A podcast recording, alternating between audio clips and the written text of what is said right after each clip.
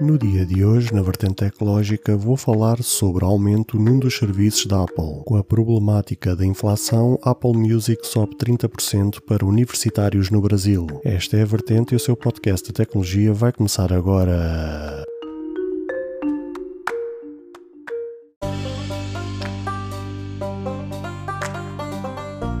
Olá, ouvintes deste podcast de tecnologia. Eu sou André Silva e esta é a minha, a sua, a vossa vertente tecnológica, onde aqui poderá ouvir notícias, entrevistas, coberturas de evento, opiniões e muito mais. Fica aí para ouvir esta vertente já a seguir.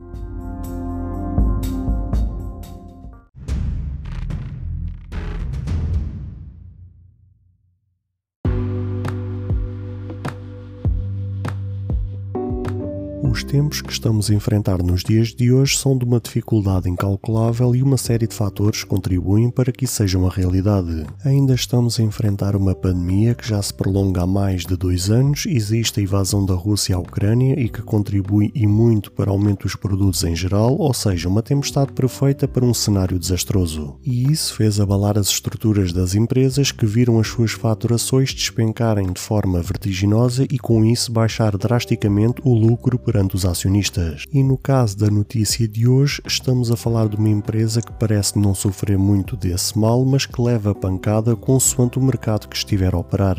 Neste caso, estamos a falar da Apple e das suas operações no mercado brasileiro, que desde há muito tempo tem vindo a agravar os preços dos seus produtos no Brasil, tornando em mais de 80% dos casos inviável a aquisição de equipamentos neste mercado. E a notícia de hoje fala precisamente do aumento que a Apple vai implementar no seu serviço do Apple Music para universitários que rondará os 30%. É bom lembrar que a nível de preços de serviços em solo brasileiro, a Apple já há muito tempo que não fazia qualquer tipo de revisão, mas após as alterações do dólar misturadas com a inflação, fez ela rever essa situação. Neste caso, o único serviço ao qual ela fez a revisão de preço foi a assinatura universitária do Apple Music, que passou dos antigos R$ 8,50 para R$ 11,90, representando assim um aumento real de 29,4%. O Brasil não foi o único caso que teve este serviço com o preço reajustado, sendo que também levaram por tabela países como África do Sul, Arábia Saudita, Austrália, Filipinas, Índia, Indonésia, Israel, Malásia, Nova Zelândia, Quênia e Singapura. Para já na Europa e mais especificamente em Portugal, o Apple Music fugiu a este reajuste, mantendo assim o preço inalterado. Todas estas alterações foi devidamente comunicada por parte da Apple via e-mail e ao que parece este reajuste reajuste somente está virado para o Apple Music no plano universitário, não havendo indicações que possa passar a outros planos ou outros serviços.